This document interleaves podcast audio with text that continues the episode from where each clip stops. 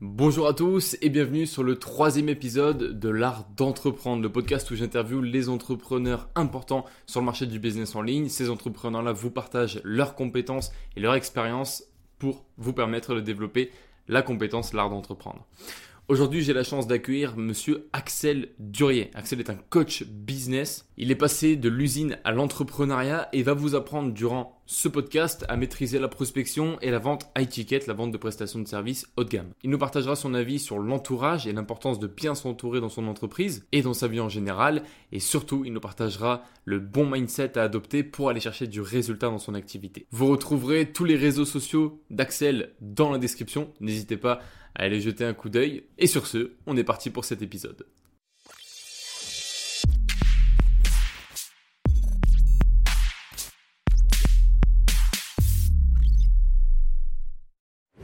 Du coup, euh, prospection, vente haut de gamme, closing, c'est vraiment, vraiment les, sujets, les sujets principaux de la, journée du podcast. Et, euh, beaucoup, beaucoup, beaucoup de valeur de ton côté à porter là-dessus. Pour te présenter, Axel, parce que même moi, je te connais euh, des réseaux, mais encore un petit peu léger, mais je pense qu'il y a beaucoup de personnes qui ne connaissent pas aussi, et puis toutes les personnes qui connaissent aussi peut-être approfondir ta présentation. Je te pose trois questions très simples que je pose à tout le monde pour débuter les podcasts. Qui es-tu? Que fais-tu? Et pourquoi le fais-tu? Très simple. Ok, alors euh, qui je suis? Donc Axel Durier. Euh, donc j'ai 24 ans, j'aurai 25 ans le, mois prochain. Donc à 97, je suis encore assez jeune. Toi, je sais pas, tu as quel âge? Moi, j'ai 20 ans, je suis encore plus jeune. Ah ouais, t'es encore plus jeune, putain, c'est Donc, Axel Durier, euh, bientôt 25 ans. Donc, qu'est-ce que je fais? Aujourd'hui J'accompagne les coachs principalement à faire en sorte qu'ils puissent développer leur activité. Voilà, très simple. Et j'allie vraiment deux choses, comme, comme vous aussi, je pense. C'est vraiment le marketing d'un côté et surtout le mindset de l'autre. Parce que pour moi, quand on a les stratégies marketing et quand on a le mindset, en vrai, on a tout ce qu'il faut pour, euh, pour réussir. Et pourquoi est-ce que je fais ça? Très bonne question. En vrai, c'est surtout parce que euh, c'est le truc vraiment que j'ai kiffé, euh, où je me sens bien et où je me sens bon dans ce que je fais, où je peux vraiment transformer les gens. Donc, c'est surtout aussi pour ça que je le fais. Et après, évidemment, parce que ça rapporte de l'argent. Hein, je, pense que si ça rapportait 1000, 2000 euros par mois, je pense que je le ferais quand même. Mais, mais le fait que ça rapporte quand même plus d'argent que ça, je pense que ça motive encore plus à le faire, tu vois, ce qui est normal. Bien sûr, bien sûr. Mais au début, quand tu as commencé, je pense pas que tu étais. Euh, je pense qu'on commence toujours avec des petits salaires, voire euh, même zéro, zéro salaire. Je sais qu'au début, nous, on commençait, tu faisais des semaines à 90 heures, tu avais zéro à la fin. Mais tu kiffais. Bah ouais, c'est ça, c'est le projet en fait, tu vois, c'est le fait de, faire son propre projet, euh, le fait aussi de pouvoir transformer des gens en face de nous, tu vois. Ouais, c'est ça aussi qui est kiffant. C'est gratifiant quand tu vois des gens arriver vers toi qui sont tout jeunes, entre guillemets, tu vois, genre dans l'entrepreneuriat et quand tu les vois 4, 6 mois, un an après, en fait, euh, des personnes totalement différentes, beaucoup plus heureuses, avec beaucoup plus de confiance en elles, avec un business aussi qui, grossit et où ils peuvent vivre de leur activité, bah, c'est toujours, euh, c'est toujours gratifiant, tu vois. Et donc, c'est pour ça que je disais, même si je gagne 1500 ou 2000 euros par mois, je pense que je le ferai parce que euh, c'était un peu les autres métiers que je faisais avant, c'était le salaire que je me faisais. Et pourtant, j'étais 10 fois moins épanoui dans ce que je faisais. Carrément. D'ailleurs, on va en parler parce que c'est vrai que c'est, un truc qui est assez, ouf pour une personne de connaître une telle ascension. du coup, j'ai te, poser, une question très simple et je pense que ça va parler à beaucoup de monde. Euh, de l'usine à l'entrepreneuriat, concrètement, comment tu as connu une telle ascension sociale?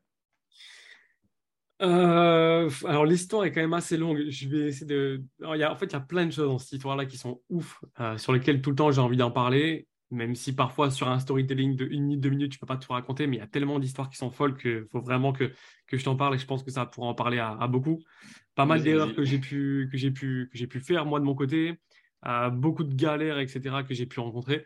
Donc déjà moi, je savais pas du tout ce que je voulais faire. Je pars très loin, mais je pars du collège. À la fin du collège, tu vois, j'avais pas du tout l'attitude de la personne pour aller, par exemple, en général.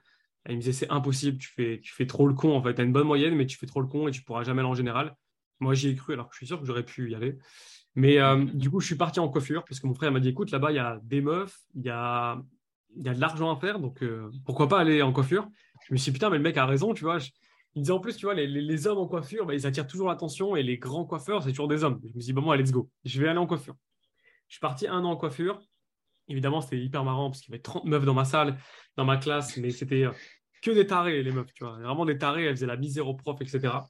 Euh, et bref, j'ai fait ça pendant un an. Après, j'ai arrêté parce que ça m'a saoulé. Je faisais des bigoudis, des permanentes, etc., etc. Même chez moi, mais je devenais fou, tu vois. Euh, puis en plus, la première année, tu commences pas par coiffer les hommes, tu commences par coiffer les femmes. Donc, encore plus game, enfin, plus ça sortait, enfin, je me sortais encore plus de ma zone de confort du coup à ce moment-là. Et je voyais tous mes potes en commerce, dans d'autres, dans d'autres, dans d'autres thématiques, on va dire, où je me disais, putain, mais en fait, ça aussi, je kifferais. Donc, j'ai fait ça pendant un an et après, je me suis dit, bon, je vais recommencer un peu de zéro. Je suis reparti en commerce. Après, j'étais en STMG. Euh, et après, je me suis dit, bon, qu'est-ce que je vais faire après le bac tu vois? Parce qu'avec un STMG, en vrai, euh, déjà, tout le monde prend les STMG pour des cons et en vrai, d'un côté, ils ont un peu raison. Et je me disais, bon, si tu as juste le bac STMG, tu peux rien faire. Sauf que moi, je voulais devenir prof de sport, je voulais aussi en même temps devenir coach sportif. Bref, je me suis dit, il y a moyen que je fasse quelque chose quand même au niveau du sport. Et je voulais, euh, je voulais devenir prof de sport, mais STAPS, je me suis dit, c'est pas pour moi, trop d'études, etc. Je suis pas assez bon au cours. Et puis même, je vais aller à la fac, je vais faire n'importe quoi. Quand il n'y aura pas de cadre, je vais commencer à sortir et faire n'importe quoi. Un peu comme toi d'ailleurs. Euh, et, donc, du coup, je me suis dit, bon, je vais devenir coach sportif. Et ça me demandait de faire des tests. Mais je faisais beaucoup de muscu, beaucoup de, foot à côté. Et en fait, je m'étais. Euh, j'avais pas fait les ligaments croisés en mode comme si j'allais devenir pro. Mais je m'étais, euh, j'avais fait juste une tendinite en fait au quadriceps, un truc comme ça. Je pouvais pas passer les tests. Je me suis dit bon, bah, c'est pas grave, je vais les faire l'année prochaine. Puis c'était pas si compliqué que ça pour avoir un bébé Jeps.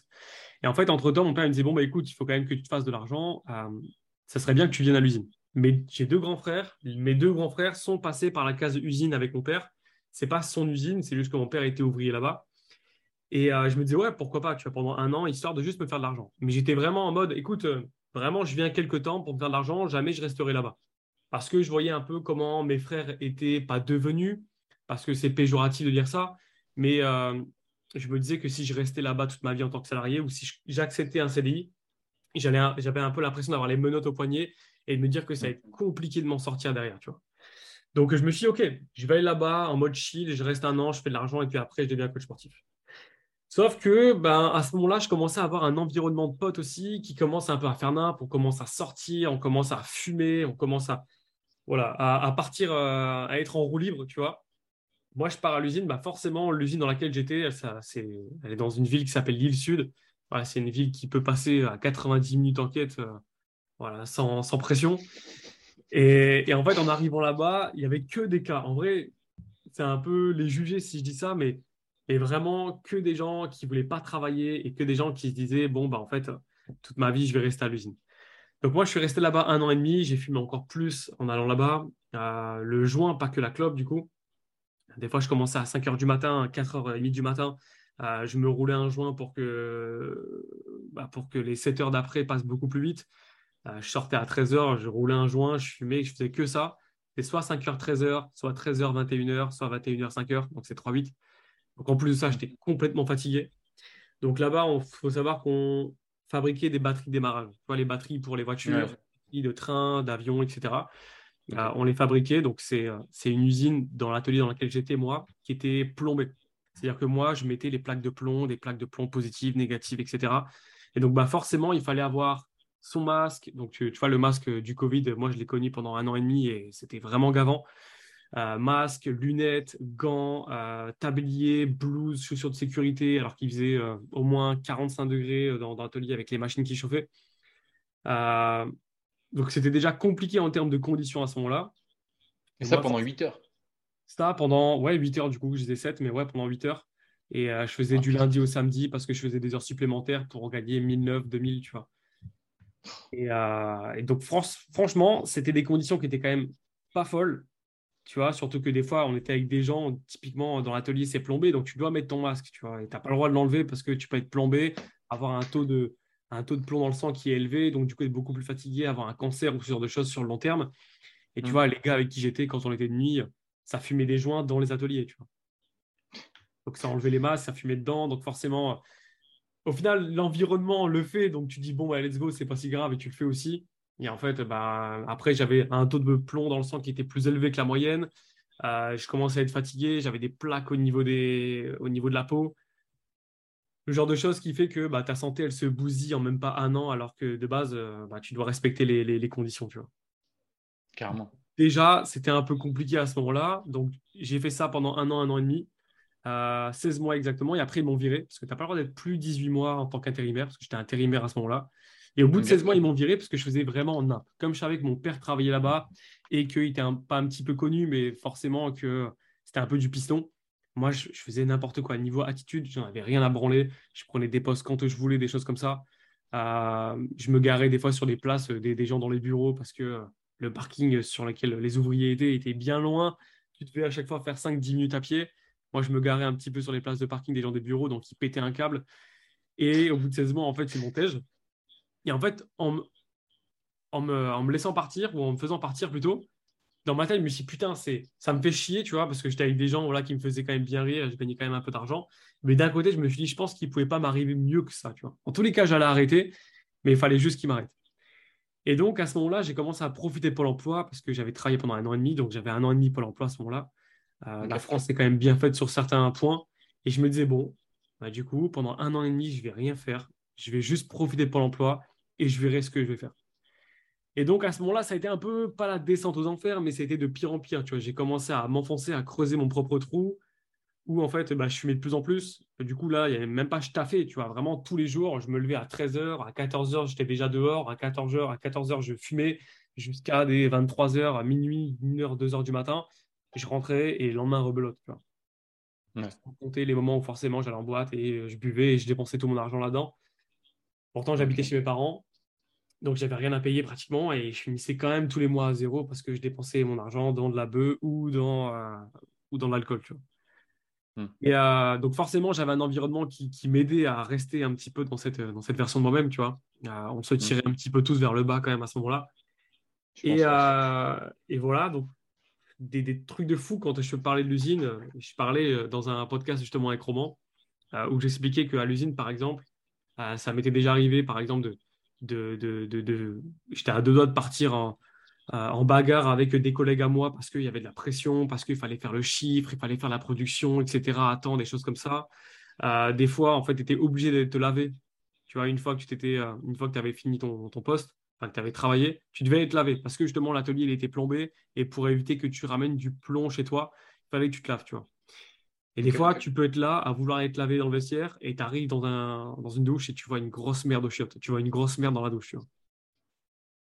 Histoire de fou. Pourquoi? Parce qu'il y avait des, les chiottes en fait des, ouvriers étaient remplis de merde. Je te jure que c'est vrai. Les gens qui peuvent écouter ça peuvent se dire putain, ouf. Euh, ceux, qui sont en train de manger, euh, désolé. Mais tu peux arriver, tu pouvais arriver dans un chiotte, dans les chiottes d'ouvriers, parce qu'il y avait les chiottes d'ouvriers et les chiottes de ceux qui étaient dans les bureaux, tu vois. Et les chiottes des ouvriers, je te jure, je ne sais pas ce qui se passait, comme s'il y avait des animaux qui arrivaient dedans et qui restaient pendant trois mois, mais il y avait de la merde partout. Des fois, les gens ils, mettaient sur les murs, sur les bords, tu sais, de. de... Ah, ouais. mais vraiment, je te jure que c'est vrai. Et moi, une fois, mon frère. Mais c'est le pire environnement. Mon frère, moi, quand je suis arrivé, il était déjà là-bas. Il me disait, va au chiottes un jour, etc. Je disais, pourquoi? Il me dit, bah, tu verras. une fois, j'ai été j'ai compris pourquoi il me disait d'y aller, tu vois. C'était horrible. Personne n'y allait. Du coup, forcément, on allait dans ceux des bureaux et ceux des bureaux, bah, forcément, étaient un peu dégoûtés que les gens, euh, les ouvriers, tu vois, les gens des ateliers viennent euh, faire leurs besoins un petit peu dans leur chiottes parce que nous, on était plombés, on avait des masques, on avait du plomb sur le, sur les, sur le tablier, etc. Mais voilà un petit peu pour poser le contexte de, cette usine-là. C'était vraiment, bah, j'allais dire la merde, mais du coup, c'est, c'est le mot. Et euh, du coup, j'ai arrêté. J'ai profité de Pôle emploi, j'ai commencé à faire n'importe quoi, j'ai commencé à plus avoir Pôle emploi et à trouver un autre job à côté voilà, en attendant. Et en fait, il y a un ami à moi qui m'a présenté euh, Théophile Hélier. Je sais pas si tu, je pense que tu connais. Ouais, bien sûr. Ouais. Il m'a présenté Théophile Hélier, il m'a dit Regarde, mec, c'est un gars qui était à Tourcoing, parce que moi, je suis de Lille. Et il me dit Regarde, c'est un gars qui est à Tourcoing, il habite à 20 minutes de chez nous. Et il dit Regarde, il était à tel lycée, lycée Gaston-Berger, que je connais aussi. Il me dit Regarde, c'est un truc de fou, regarde où il est maintenant. Le mec, euh, bœuf, tatoué, euh, voilà, la vue de Malte derrière, blindé, tu vois, blindé aux as, plein aux as. Et il disait que justement, lui, il accompagnait des gens à faire plus d'argent sur Internet.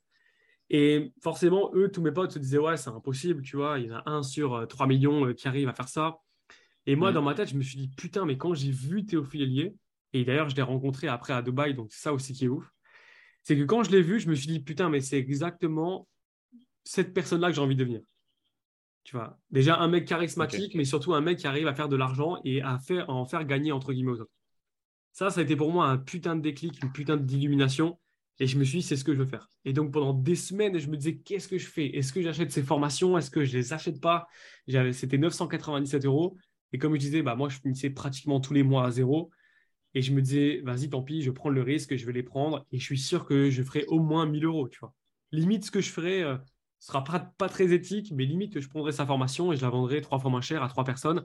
Et puis, euh, voilà, j'aurais remboursé le truc. Donc, tu es vraiment dans cette optique de faire de l'argent coûte que coûte, peu importe que, malgré que si c'est éthique ou, pas éthique. Tu n'avais pas le choix en plus. Ouais, c'est un peu ça, tu vois. Je me disais, il faut vraiment sortir de cette merde et tout. Je commençais un peu à, à vendre un peu de peu, à vendre un peu de shit, etc. Et en vrai, c'était pas du tout fait pour moi. J'étais hyper stressé. Je me disais, putain, mais c'est. Voilà, je peux pas vivre un peu cette vie-là. Même mes parents, tu vois, n'étaient pas du genre à, eux fumer. du coup, je devais toujours me cacher pour pouvoir fumer. Des fois, je ramenais la, drogue chez moi. Je me disais, putain, mais s'il le voit, je me fais trucider, tu vois. Je, pas, je me fais défoncer. C'est surtout, mais quelle image mes parents auront de moi. C'était pour moi ce qui est le plus horrible. Et, euh, et du coup, j'ai commencé à investir dans cette formation-là. J'ai commencé à regarder. Bref, c'était super long. Il y avait 60, 70 heures de formation. J'ai tout regardé. C'était pour apprendre à créer un blog rentable. Ah, mais j'avais aucune connaissance par rapport à tout ça. Mais moi, je me suis dit, putain, j'ai pas envie de créer un blog sur un domaine du sport ou autre. Je me suis dit, je vais en fait euh, apprendre aux gens à créer aussi un blog rentable. Donc en fait, la formation que j'ai achetée, je vais la prendre, je vais la répliquer, la dupliquer, même si j'y connais absolument rien. Et puis au fur et à mesure, euh, j'essaierai de comprendre des choses, un peu comme un petit escroc de j'achète une formation et puis je revends entre guillemets ce que je viens d'acheter. C'est un peu ça. Et, euh, et, pendant un an, un an et demi, j'ai euh, non pendant huit mois, neuf mois, j'ai essayé du coup de faire cette formation-là, d'essayer de, vendre cette formation sur le blogging. Et forcément, comme j'y connaissais absolument rien, et puis même je me sentais pas du tout aligné, pas du tout légitime, ça m'a ça m'a saoulé. Du coup, je l'ai arrêté. Je me suis dit bon, là, ça fait huit mois, neuf mois que je suis sur ce projet-là. Euh, j'arrête entre guillemets ce, business, cette thématique-là. Qu'est-ce qu'il faut que je fasse? Je me suis dit, bon, tant pis. Si, cette thématique-là dans le blogging, ça ne marche pas, je vais en tester une autre. Et en fait, dans sa formation, il y avait tout l'aspect tunnel de vente. Ok. Et tout l'aspect tunnel de vente, ça me plaisait de fou. C'était beaucoup plus précis et je me suis dit, bon, bah, let's go, je pense que je vais prendre beaucoup plus de plaisir à faire ça. Et donc, du coup, j'ai commencé à me spécialiser dans les tunnels de vente. Donc, en attendant, je me suis mis aussi avec ma chérie. Euh, ma chérie aussi qui m'a aidé un petit peu à m'éloigner de mon environnement, qui m'a aidé aussi à arrêter de fumer. Donc bah, forcément, petit à petit, j'ai arrêté de fumer. Et ça, c'est super important pour moi, l'environnement, parce que l'environnement dans lequel j'étais attaché euh, ne voulait pas forcément que je devienne une autre version de Axel. Tu vois. voulait que je reste la même version du gars qui fume, du gars qui fait pratiquement rien et du gars qui sort euh, quand il le faut. Tu vois. Ok. Euh, et, donc, du coup, voilà, je me suis, je me suis éloigné d'eux. J'ai commencé à me focaliser sur les tunnels de vente. J'ai deux, trois amis. Je ne sais pas si tu connais Imorantier ou peut-être que certains qui écoutent connaissent un peu Imorantier. Thibaut, ouais. Thibaut. Donc, euh, Thibaut, je le connais depuis 10, 15 ans, tu vois. Euh, on a fait du foot ensemble quand on était petits, etc. Et, et, lui aussi commençait à développer son projet entrepreneuriat Imorantier. À la base, il était tout seul, sans Hugo. Euh, et, en fait, vu que j'avais aussi un projet, on a commencé à, recréer des liens, à s'entraider, etc. Et je lui ai dit, écoute, moi, je me suis bien développé sur la partie tunnel de vente, mais en 2019, la partie tunnel de vente, c'était genre un truc inconnu, tu vois. Personne connaissait le tunnel de vente.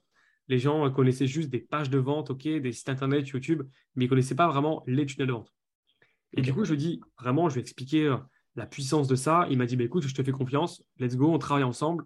Donc, j'ai commencé à mettre des tunnels de vente en place pour lui et à prendre un pourcentage sur toutes les ventes qui se faisaient.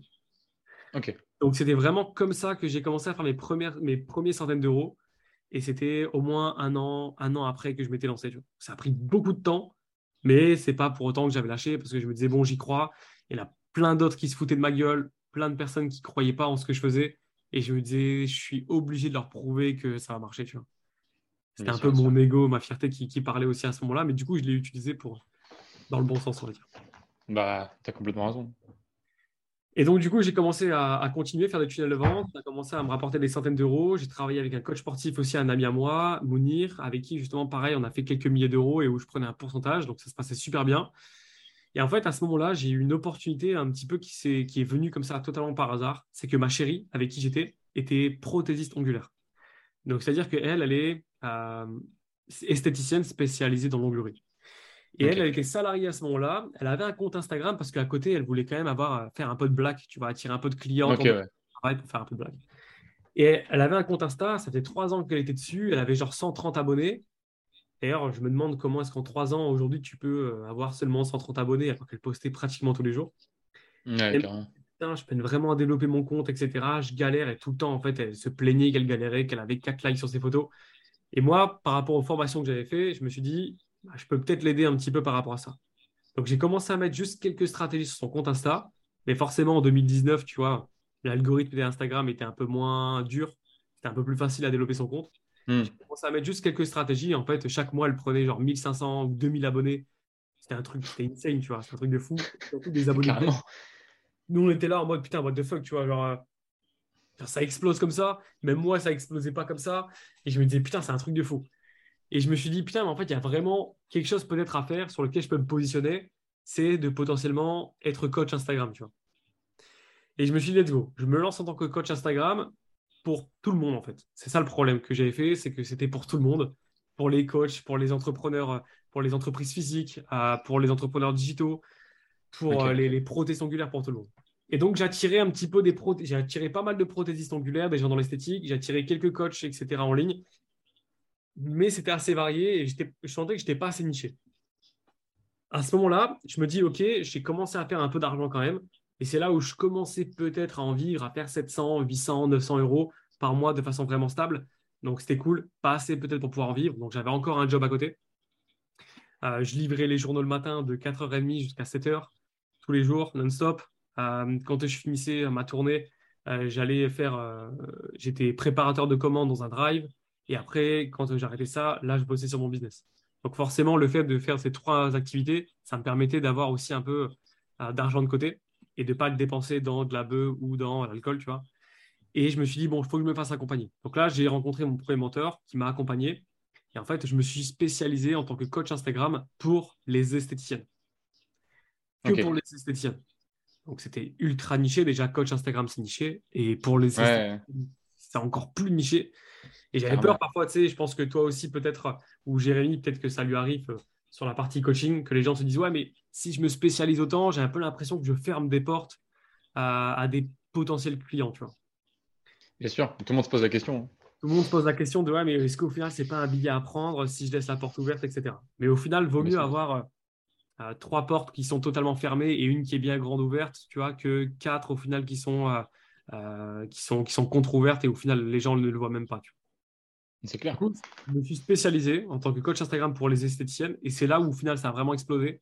J'ai utilisé un petit peu le témoignage de ma chérie, sa success story, comme quoi bah, je pouvais attirer, enfin, je pouvais aider encore plus d'esthéticiennes. et ça, ça a explosé sur 2020. C'était en 2020. Euh, j'ai accompagné près d'une centaine d'esthéticiennes. ah oui. Ouais, ouais, ouais. Ah, grosse année. Ouais, ça a été une grosse année en vrai. Après, il y a eu des, événements physiques, tu vois, avec des, masterminds en physique. On en avait fait trois, deux, je crois, sur 2020. Euh, et au total, du coup, ça fait une quinzaine de personnes. Et après, c'était que des groupes, du groupe euh, ou de l'individuel. Et d'ailleurs, c'est une deuxième activité que j'ai aujourd'hui, que je continue à avoir toujours et que je scale aussi. Euh, qui, est super intéressante et je trouve qu'elle est super facile à développer parce qu'il n'y a pas énormément de concurrence et je suis l'un des seuls mecs en fait sur le marché à faire à être coach Instagram pour les esthéticiennes. Forcément, c'est en place. Ouais, et puis je suis déjà en place, j'ai accompagné beaucoup de personnes, j'ai énormément de témoignages aussi sur cette partie-là. Donc bah forcément, euh, ça me positionne assez facilement, tu vois. carrément. Et, euh, et, du coup, voilà, un petit peu, c'était vraiment sur 2020 où ça a explosé et où je suis sorti un petit peu de cette, de, de, de cet, on va dire, euh, environnement de salarié, tu vas à l'usine et où au final je bédère tous les jours et où même je pense à vendre de la bœuf et, à me faire de l'argent comme ça, tu vois. C'est incroyable. Moi, le truc que je retiens là, ton histoire, déjà, elle est ouf. Bravo à toi parce que l'ascension, elle est incroyable. Et là, il y a tellement de, tellement de choses positives. Et déjà, l'entourage, l'environnement, mais putain, qu'est-ce que c'est game changer, tu vois. Là, aujourd'hui, est-ce que tu. Tu vois, il y a eu vraiment le, la, phase. Euh, euh, le Pôle emploi arrête et pendant 8 mois, 9 mois, là, tu essayes de faire des trucs avec le blog de, ce que tu avais pris chez Théophile. Là. Et euh, est-ce qu'à à ce moment-là, tu avais encore ton entourage ou est-ce que non, tu commençais à, parler de moins en moins aux gens? Euh, J'avais mon entourage, mais je commençais à de moins en moins leur parler. et je me souviens, j'ai une vision dans ma tête, c'est que, en fait, moi, ce que je faisais, c'est que notre train de vie, enfin mon train de vie, c'était d'être dans ma voiture, de fumer et rien d'autre. Vraiment, on se mettait dans un endroit où les flics ne pouvaient pas passer, par exemple, où on avait moins de risques qu'ils passent. Et on se posait là, il y avait 5, 6, 7 voitures, parce qu'on était arrivés tous, et on se mettait dans 2, 3 voitures, et on faisait que fumer. Vraiment que ça, et on faisait que parler. Bon, évidemment, c'était marrant, tu vois, je, ne regrette pas cette époque-là, Mais euh, pour avancer et, devenir une meilleure version de toi-même, etc., je pense pas que c'est la meilleure, la, meilleure, la meilleure façon. Mais donc, du coup, je les voyais, mais je les voyais beaucoup moins parce que j'avais ma chérie. Ma chérie n'était pas trop OK avec ça. Et puis, bah, forcément, bah, tu passes plus de temps avec ta chérie aussi, ce qui est logique. Et je me souviens juste une fois où j'étais dans la voiture avec un de mes potes et où on fumait. Et tu vois, quand tu fumes, tu as l'esprit encore beaucoup plus critique. Tu vois, as l'impression que, les gens euh, sont tous, des, sont tous de la merde. Tu vois. Et je me souviens, je lui montrais les vidéos parce que l'information de Théophile je voulais la recréer de A à Z. Donc, tout ce qu'il disait mot pour mot, je l'avais refait en formation vidéo. Je conseille de faire ça à personne. Ça prend un temps énorme, ça prend une énergie de dingue. Et au final, tu détestes le travail qui, qui a été fait à la fin. Mais vraiment, c'est en mode escroc, tu vois. Genre, je reprends un truc, je le duplique, juste c'est ma voix et ma tête, mais c'est ses mots, c'est son expertise, tout comme ça, tu vois. Vraiment. Mais bon, voilà, c'était 2018, j'étais quand même assez jeune et je me suis dit, let's go, il faut vraiment que je fasse de l'argent euh, de n'importe quelle des façons. Et, et, je me souviens, je montrais des vidéos que je faisais, mais moi, je n'étais pas du tout à l'aise, en fait, ni à la caméra, ni avec les gens. Moi, tu mettais quelqu'un au téléphone, je bégayais tous les 30 secondes, j'étais tout rouge derrière mon téléphone. Vraiment, j'étais comme ça. J'ai vraiment du mal à parler, je bégayais énormément. Encore aujourd'hui, forcément, ça m'arrive. J'étais très timide. Et donc, me voir comme ça en train de faire des vidéos, etc., devant mon écran, c'était une, horreur pour moi, tu vois. Et je le montrais à mon pote, avec qui on était en train de fumer un jour, on était comme ça. Qu'est-ce que tu en penses? Et lui, il s'est mis à péter une barre, à rire, et à me dire, mec, c'est de la merde, genre. et moi, j'étais en mode, frérot, ça fait 4 mois que je suis dessus. les, vidéos, la vidéo que je t'ai montrée, j'en ai fait au moins une trentaine comme ça. Et là, tu me dis que c'est de la merde, tu vois. Donc, déjà, j'aurais dû demander des feedbacks euh, beaucoup plus tôt. j'ai tout recommencé. J'ai tout recommencé en plus. Mais un truc, ça m'a aidé parce qu'au final, il y avait raison. Genre, il a vraiment été transparent avec moi, me dire, mec, tu parles comme un robot, c'est de la merde, tu vois. Il me dit, en fait, c'est pas tes mots, ça se voit. Là, on dirait que tu récites un truc. Je dis, bah, c'est ça, en fait. Le truc, c'est je récite un truc. Donc, au final, évidemment, il y a eu plein d'inconvénients parce que euh, j'ai fait ça pendant des mois et des mois et au final, ça n'a pas marché. J'ai pas fait d'argent, mais j'ai compris plein de choses. Et surtout, ça m'a énormément aidé sur mon élocution, sur la confiance que je pouvais avoir en moi, sur le fait de sortir de ma zone de confort et dire nique sa mère en fait euh, à, ce que, à ce que mon entourage peut dire de moi, de me voir en vidéo, parce que tu sais, euh, en 2018, enfin encore aujourd'hui ça va, il y en a plein qui sont sur les réseaux, qui se mettent en avant, qui créent du contenu. Mais en 2018, j'avais l'impression d'être un putain d'ovni, tu vois. Personne se mettait sur les réseaux, mais vraiment personne, tu vois. Et je me disais, putain, mais qu'est-ce qu'ils vont dire les gens de mon entourage? Et au final, c'est vrai qu'ils me critiquaient, tu vois. Ils me critiquaient, pas devant moi parfois, je ne le savais pas. Euh, ça, ça m'a fait énormément de mal d'ailleurs. Mais, euh, mais, au final, le gars avait été franc avec moi en me disant, mec, c'est de la merde. Et au final, ça m'a permis un petit peu d'être, d'avoir une meilleure élocution et d'être plus à l'aise à la caméra. Tu vois. Mais ça me parle de fou, mec. Tu sais que j'ai vécu quasiment la même chose. Alors moi, c'était pas Théophile. Moi, c'était euh, Alec Henry. Peut-être tu connais.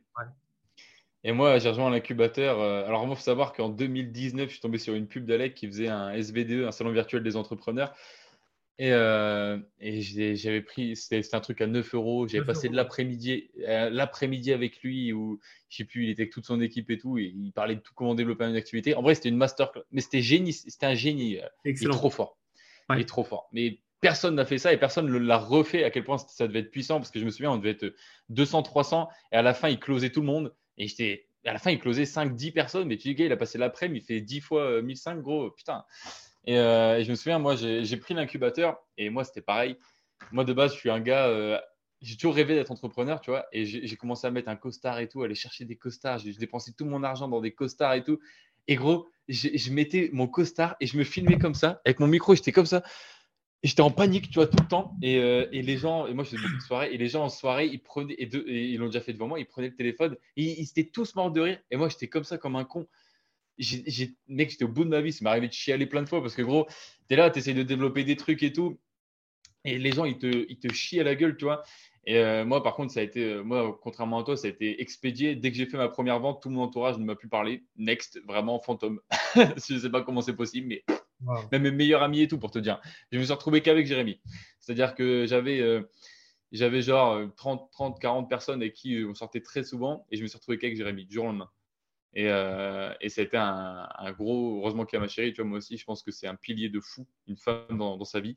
Et, euh, euh, et, voilà, après, moi, vrai, vrai, conseil par rapport à ce que tu dis, c'est soyez vraiment vous-même et développez vraiment votre personal branding. C'est pas genre un truc, mon personal branding, ça va être un entrepreneur, machin. Non, c'est incarne la personne que tu es au quotidien, cherche pas à être quelqu'un d'autre, tu vois. Vraiment incarne la personne que tu es au quotidien. Il m'a fallu neuf mois pour être moi-même devant la caméra Il y a encore 6-7 mois, tu regardes mes vidéos sur Insta, il y a 6-7 mois, tu vois que je ne suis pas moi-même. Encore en prospection. Franchement, en mars l'année dernière, je prospectais déjà. Euh, même j'ai réécouté les vocaux que je faisais, mais même à ce moment-là, même dans mes vocaux, j'étais pas moi-même et ça se sentait, tu vois. Pourtant, je faisais des ventes, mais je sais pas comment. Franchement, aujourd'hui, je réécoute, je me dis, mais moi, jamais j'achète un truc comme ça. C'était de l'escroquerie, j'ai l'impression, tu vois. Alors que non, j'étais vraiment là avec les gens, mais je sais pas. C'est vrai, et moi, j'avais participé à, l'incubateur. Il a fait une. À toi aussi? Bah ouais, ouais, j'ai 9 euros. Après, tu arrivé à un truc à 697, je crois, et tu rentrais dans l'incubateur. Il y avait encore d'autres upsells derrière. Et, euh, et ouais, je me souviens avec Anis, etc. C'était un truc qui était quand même euh, excellent. Et ouais, non, franchement, par rapport à l'environnement, en fait, parfois on peut avoir peur d'être 100% soi-même et de du coup se mettre certaines personnes à dos. Sauf qu'en fait, ce qu'on ne sait pas sur le coup, c'est qu'en se mettant justement ces personnes à dos, entre guillemets, c'est qu'au final, on filtre et on, petit à petit, on se rapproche des vraies personnes avec qui on doit vraiment être. C'est pour ça qu'il y a des personnes, même sur les réseaux, tu vois, qui disent Ouais, mais je peux pas être moi-même parce que je suis très clivant et si je suis clivant, il y en a plein qui vont qui vont ne pas m'aimer. Ouais, mais au final, justement, les gens qui ne vont qui vont te détester, c'est parce que euh, dans l'autre côté de la pièce, tu as des gens qui vont vraiment t'aimer et qui vont Bien sûr. même t'aduler, tu vois, qui vont t'admirer, qui vont se dire oh, putain, mais ce gars, quand il, quand il parle, j'ai l'impression que c'est mes propos, tu vois, je l'admire, tu vois. Donc c'est exactement ça. Moi, je pense que par rapport à l'environnement, si les personnes n'ont pas les mêmes valeurs, n'ont pas la même vision et qui vous apportent euh, pas grand-chose, que vous n'avez pas vraiment d'intérêt à être avec eux, bah, en fait, euh, ça ne sert à rien. Quoi. Et au final, en se détachant d'eux, vous allez vous rapprocher naturellement d'autres personnes. évidemment, il y aura un vide entre les deux. C'est comme, euh, moi, je prends toujours l'exemple de, faut créer du vide, tu vois, pour remplacer quelque chose de, de, de, nouveau, de neuf, de mieux. C'est comme si demain, tu avais un verre d'eau qui, était euh, qui était pourri, tu vois, l'eau à l'intérieur était pourrie. Pour à un moment donné la remplacer par une eau qui va être bonne, une eau bénite, peu importe, en tous les cas, tu dois vider ton verre. Et le temps où tu vides ton verre et tu l'as rempli d'eau pure, bah, dans tous les cas, il y a un moment où il n'y a rien, tu vois. Il faut être prêt à accepter ce moment où il n'y a plus rien pour après euh, avoir quelque chose de vraiment mieux qui, vous correspond, on va dire, tu vois. Complètement. Je ne connaissais pas cette, cette métaphore, j'aime beaucoup. Non, mais c'est clair que c'est tellement important, mais il y a beaucoup de gens qui. C'est dur, c'est compliqué aussi, tu vois. Quand, quand ta vie tourne autour de, du milieu social. Tu vois, mon truc que j'aime bien faire, pour moi, la vie, c'est résumé en trois parties. Tu as le pro, le perso et le social. Euh, et il y a des gens qui sont à 200% sur le côté social, mais qui sont à zéro sur le côté pro, à zéro sur le côté perso. Et moi, typiquement, c'était mon cas. Et vraiment, le social, ça prenait une grosse place dans ma vie. Si j'ai pas le côté social, le soir, si je sortais pas, j'étais pas bien. Tu vois. Vraiment, fallait, fallait sortir. Il y a beaucoup, beaucoup, beaucoup de gens qui sont comme ça parce que quand tu es dans des âges entre, euh, entre 16 et, et, 20, même 22, tu vois, je pense que tu as, ce truc-là où tu vois beaucoup de monde et c'est important pour toi de voir du monde. Et, et, et dès qu'il y a un projet professionnel qui vient en place et dès que évolues un petit peu sur la branche pro ou même sur la branche perso, bah, tu vas forcément diminuer sur la branche sociale. Et, euh, et ça, il faut être prêt à l'accepter, comme tu le dis. C'est vraiment le moment où tu te retrouves à vide. Et tu peux connaître l'extrême, comme moi, où tu te trouves à zéro. Bon, bah, là, tant pis, tu, tu, reconstruis tout. Mais ça peut aussi se faire petit à petit. Il y a des gens qui acceptent, d'autres qui n'acceptent pas. Et euh, c'est trop important. C'est trop, trop, trop, important. Pour moi, le vrai environnement, c'est ceux qui, qui, veulent juste que, que tu sois toi-même et que, et que tu fasses ce qui te plaît, tu vois. Ceux qui te disent mm. fais pas ci, fais pas ça, euh, bah, au final, ils te projettent juste euh, leur propre vision, tu vois. Et au final, tu as toujours des gens qui disent non, mais écoute, c'est comme avec ma chérie, tu vois, peu importe, si des fois tu as des problèmes, tu en as qui vont dire, mais écoute, prends la décision que tu as envie de prendre, prends la décision qui te, paraisse, qui te paraît la plus logique, c'est qui fait le plus de sens pour toi. Et tu en as d'autres, pour servir leurs propres intérêts, vont dire non, non, non, mais quitte là, non, non, non, mais quitte là, non, reste avec. Non, mais en fait, euh, si, si te disent fais ci, fais ça, peut-être parce qu'ils veulent juste servir leurs propres intérêts, mais après, c'est normal. Tu ne peux pas non plus leur en vouloir. On essaie tous, d'une façon ou d'une autre, de servir nos propres intérêts, tu vois. Mm, carrément. Mais vraiment, suivez juste la personne que vous êtes quand vous êtes tout seul dans votre lit le soir. C'est à ce moment-là que vraiment les... vous êtes vous-même et vous pouvez prendre des vraies décisions pour moi. Bon, du coup, Axel, aujourd'hui, le sujet, euh, c'était la prospection, etc. Donc là, on va un peu plus se nicher parce que là, je pense qu'on peut. Là, il y a beaucoup de personnes qui pouvaient se sentir concernées. On pouvait toucher un public très, très large. Là, on va vraiment se nicher. Euh, toi, on va dire que tu as vraiment commencé à avoir du gros résultat quand tu as commencé à prospecter. C'est ça que tu as vraiment mis ça en place dans ta vie? Ouais, exactement. Donc, moi, c'était vraiment quand je me suis fait accompagner en individuel parce qu'au final, l'incubateur, etc., je l'avais suivi, mais je n'avais pas forcément de résultats parce que toutes les stratégies, ne... enfin, la stratégie principale n'était pas vraiment focus sur, par exemple, la prospection. Tu vois. Et donc, bah, forcément, je pouvais faire des trucs à droite, des trucs à gauche, euh, utiliser 4, 5, 6 stratégies marketing à moitié, même pas à moitié, en fait, à 15%. Et au moment où je me suis fait accompagner individuellement, c'est là où on m'a dit, écoute, n'as pas d'argent, donc on va pas faire de publicité, ça sert à rien. Mais par contre, tu as du temps et de l'énergie. Donc au final, on va se focus sur la prospection. Ça demande pas d'argent, ça demande juste du temps et de l'énergie. Et je me suis dit, putain, mais en fait, j'aurais dû me focus bien avant sur ça. Et quand j'ai vraiment focus mon temps, mon attention et mon énergie sur cette stratégie, c'est là où pour moi ça a explosé. Alors évidemment, j'ai dû aller contacter énormément de personnes pour comprendre un petit peu euh, les, vraies stratégies, le vrai process, tu vois, efficace qu'il fallait que j'utilise. Mais pour moi, c'est là où ça a vraiment été game changer. Euh, et où au final, 30 jours après, quand je suis rentré dans ce programme-là, j'ai fait 12 000 euros de vente, alors qu'avant, je faisais 700, 1000, 1100 euros par mois, tu vois.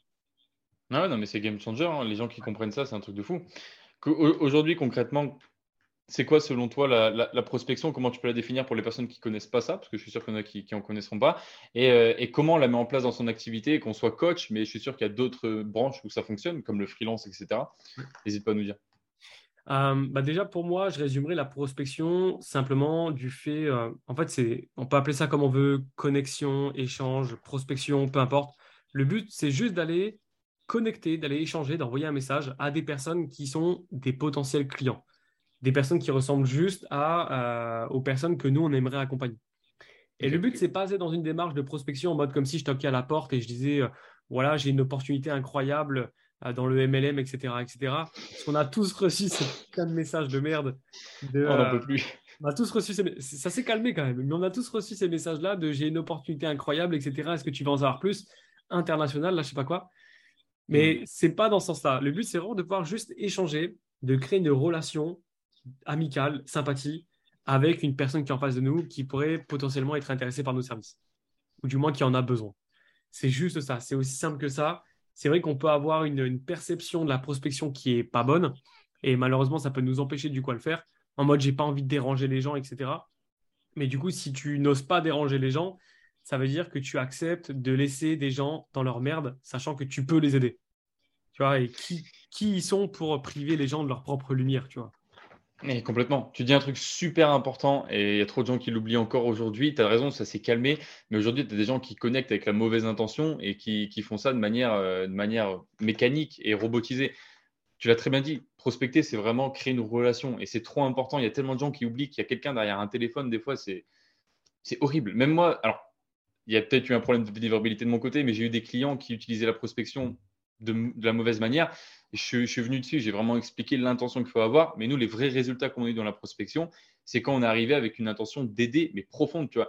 Typiquement, euh, il y, a beaucoup de gens, alors les produits gratuits et tout, tout ce qui est lead magnet, etc. Euh, il y a masterclass, euh, e-book, etc.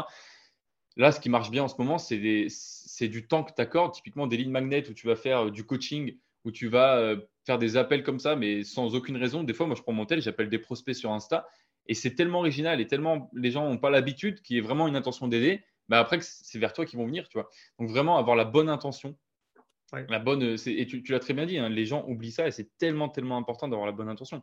C'est un truc de fou. Tout est une question d'énergie, tu vois, et ça se ressent au final.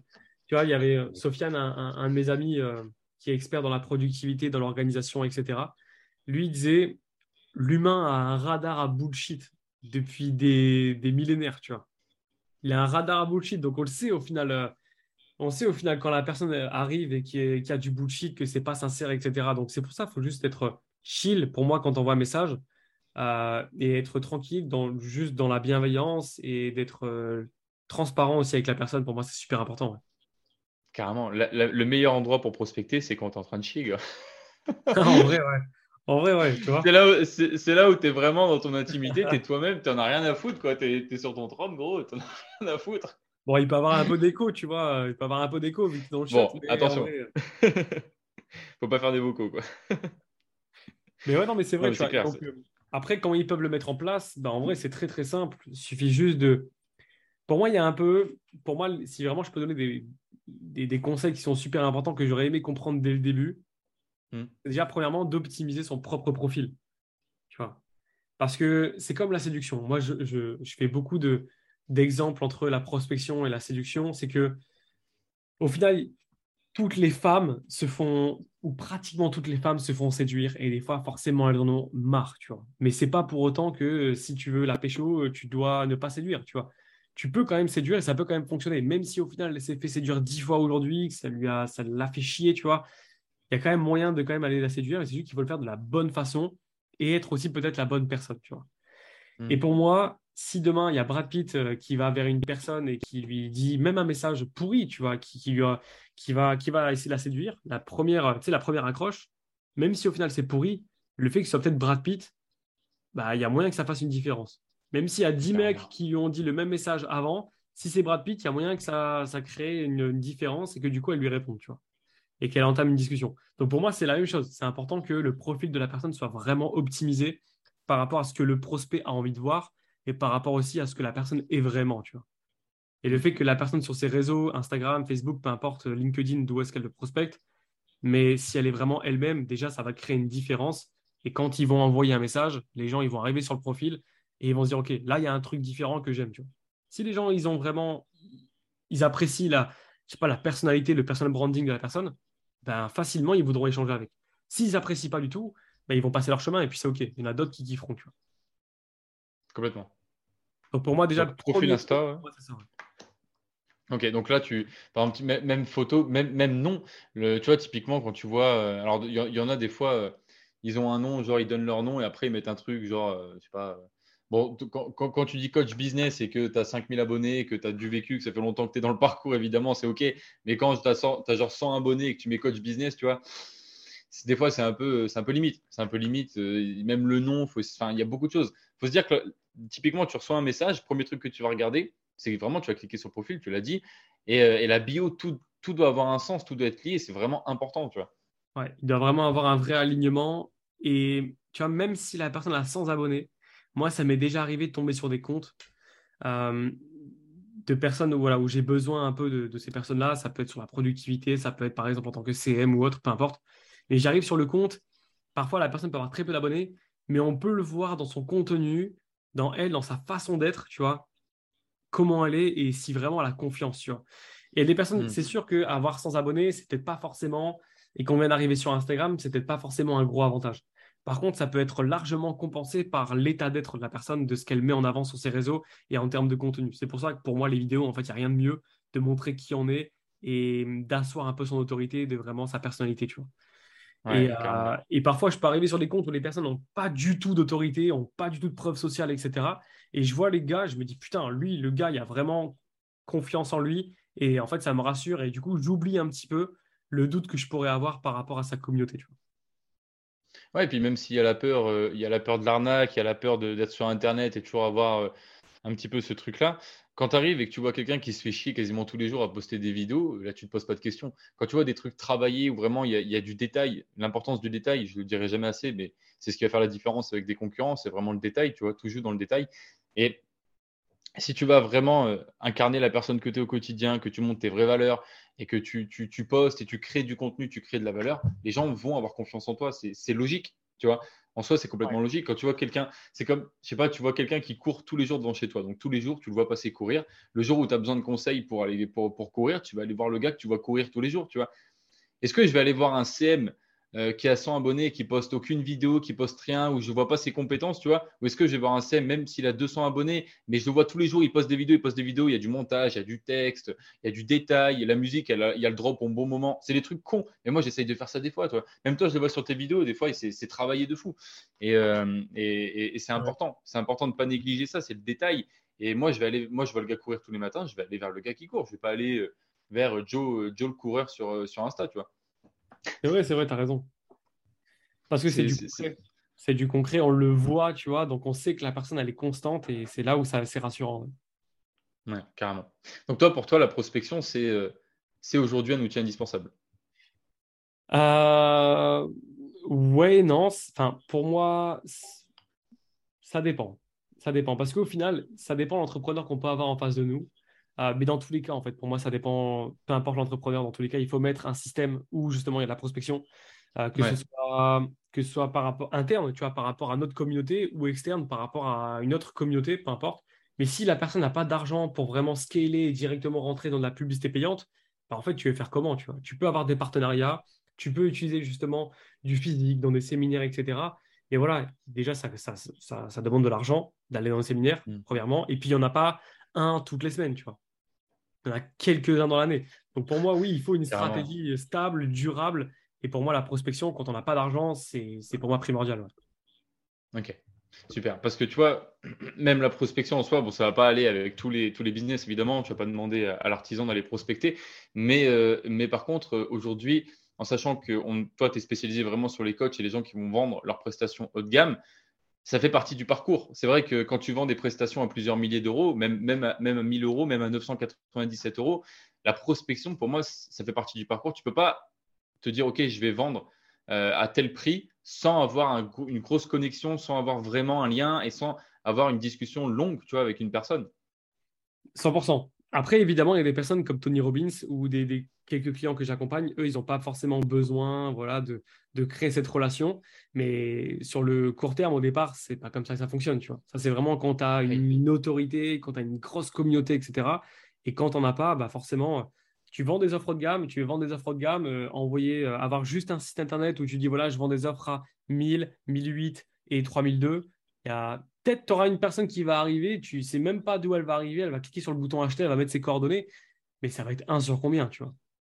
Franchement, si ça t'arrive, gros, euh, je te jure, bravo.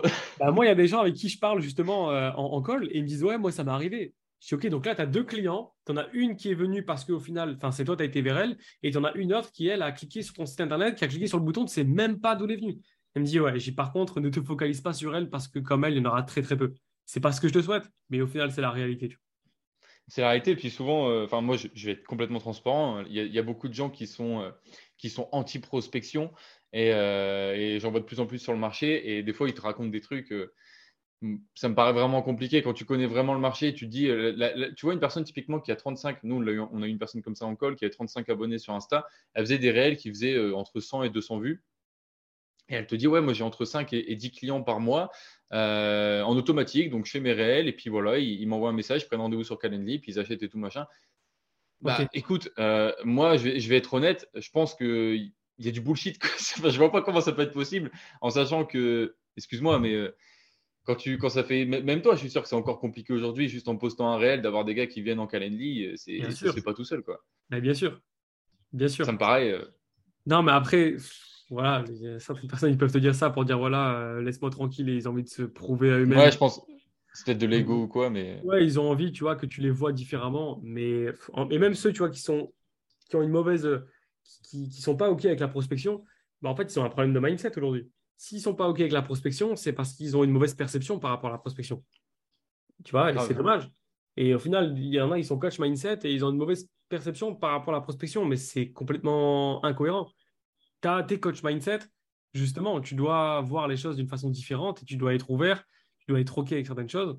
Et pourquoi est-ce que tu ne serais pas OK avec la prospection? Oui, c'est oui, c'est normal. Il y en a plein qui ont cassé les couilles avec la prospection, qui ont envoyé des, centaines de milliers de messages copier-coller. Mais c'est pas parce qu'il y a eu ça que du coup tu t'es arrêté. Tu vois, c'est pas parce que du coup toi-même tu as, rencontré une meuf, deux meufs qui au final t'ont fait des dingueries que du coup tu, te dis bah toutes les meufs vont faire des dingueries. Bah non, pas du tout. Mais c'est clairement un problème de mindset, hein. tu as, raison là-dessus. Tu as raison là-dessus. Et du coup, ça, euh, ça vient un petit peu sur, le, sur la phase acquisition, la prospection, sur l'acquisition de clients. Mais toi, on sait, euh, on, sait que tu, tu, convertis et tu, tu closes.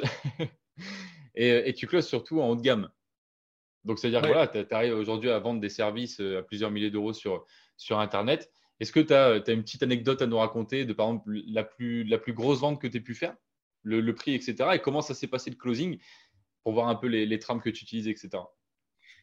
Ouais, alors, euh, donc, ouais, moi, c'est vraiment que du haut de gamme aujourd'hui, entre guillemets. Donc, c'est du minimum 4 chiffres en réalité. Et bah, ce qui est intéressant, c'est qu'avant, j'avais des non, c'est trop cher. Euh, quand je vendais des offres à 200 balles. Aujourd'hui, j'en ai toujours. Et au final, peu importe le prix que vous allez mettre pour ceux qui écoutent, en tous les cas, vous aurez toujours des non, c'est trop cher. Et tout est une question au final de à qui est-ce que je m'adresse, de quel est le résultat que je vais apporter et est-ce que le l'avatar que je cible, est-ce que le gars est au RSA, est-ce que le gars n'a pas d'argent? Si oui, bah, du coup, il faut adapter tout le business par rapport à ça. Et en fait, moi, j'ai vraiment gros up au niveau de mes prix quand je me suis fait accompagner individuellement parce que aussi, moi, j'avais investi énormément. Je crois que depuis que j'ai commencé l'entrepreneuriat, j'ai dû investir au moins genre 50 000 ou 60 000 euros. Donc forcément, ah. ouais, c'est énorme. Et c'est énorme. Euh, je me dis avec du recul, quand euh, je me revois 5 ans en arrière, euh, si, si on m'avait dit, ouais, dans 4 ans, 5 ans, tu aurais investi 60 000 euros, dans ma tête, je me, je me serais dit, mais c'est qui ce baiser, tu vois? Mais au final, ça m'a, enfin, j'ai jamais autant évolué aussi. C'est là où ça crée un peu un effet de levier et, euh, ouais, on, va dire un effet de levier.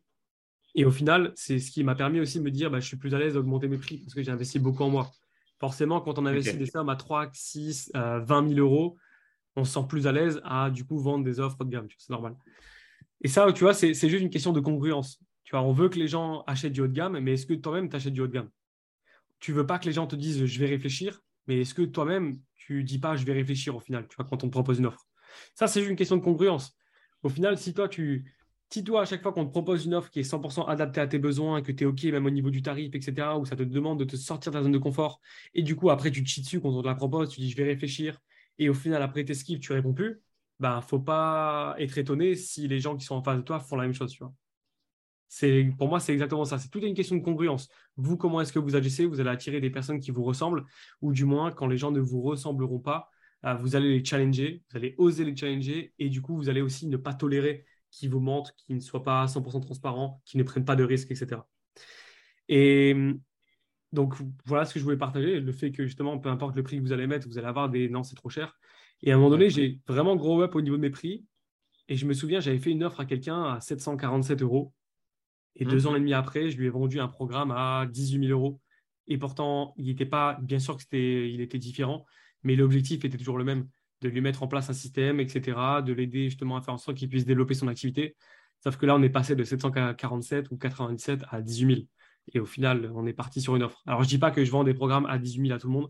Euh, ça a été vraiment sur les entrepreneurs qui ont un gros niveau, qui font déjà 5 6 000 euros par mois et qui veulent vraiment scaler. Et euh, il y avait aussi une grosse partie de pourcentage. Et comme on a été chercher l'objectif de 75 000 euros, bah, du coup, bah, forcément, derrière, il y avait aussi euh, une part qui était plus importante pour moi. Et une histoire que j'aimerais raconter aussi, c'est que la LTV, c'est pour moi super important. Donc, la lifetime value, la valeur à vie du client. À partir du moment où vous avez vendu une offre à quelqu'un, ne vous dites pas, bon, moi, c'est bon, je lui ai vendu quelque chose, terminé, je ne pourrai plus jamais y rien lui vendre. non, je vais aller en chercher de nouveaux.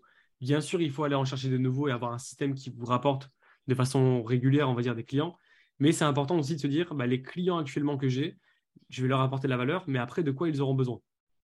Parce que c'est beaucoup plus facile de vendre quelque chose à quelqu'un qui vous a déjà acheté et en plus qui a été satisfait qu'à une personne qui ne vous connaît ni talent ni tête. Et moi, c'est exactement ce qui s'est passé. J'ai vendu une première offre à, à 5 000 euros justement à des, à des entrepreneuses. Euh, elles ont explosé. Donc, on est parti sur une offre à 5 000. On a fait 40, plus de 40 000 euros de CA euh, en l'espace de 30 jours ou 40, je ne sais plus. Mais bref, ça a été juste insane alors qu'elle démarrait de zéro. Évidemment, je ne dis pas non plus que je fais ça aussi avec tous mes clients. Ça a été euh, voilà, comme ça. Et après ça, du coup, bah forcément, il fallait aller plus loin avec eux. Et là, on est parti sur un accompagnement à pratiquement, à pratiquement 55 000 euros. Donc c'était énorme. Ça a été 10 euh, 000 euros de départ, 10 000 euros pour moi, 10 000 euros pour euh, la personne avec qui justement j'ai décidé en collaboration de les accompagner. Parce que le but c'était qu'elle fasse 200 000 euros de chiffre d'affaires en l'espace de 4 mois. Et euh, je me disais que seul, je n'étais pas, j'étais pas 100% convaincu de pouvoir leur apporter. Mais qu'avec un de mes amis, justement, j'étais convaincu. Et donc, du coup, je les ai accompagnés. On était à deux pour les accompagner. Donc, on a pris 10 000 euros de setup au départ chacun, donc 20K.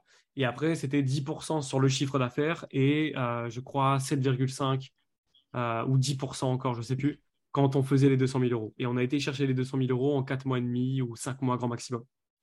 Incroyable. Et donc, c'est ce qui fait qu'à la fin, on s'est retrouvé avec euh, bah, 27 500 chacun, entre guillemets, dans nos poches.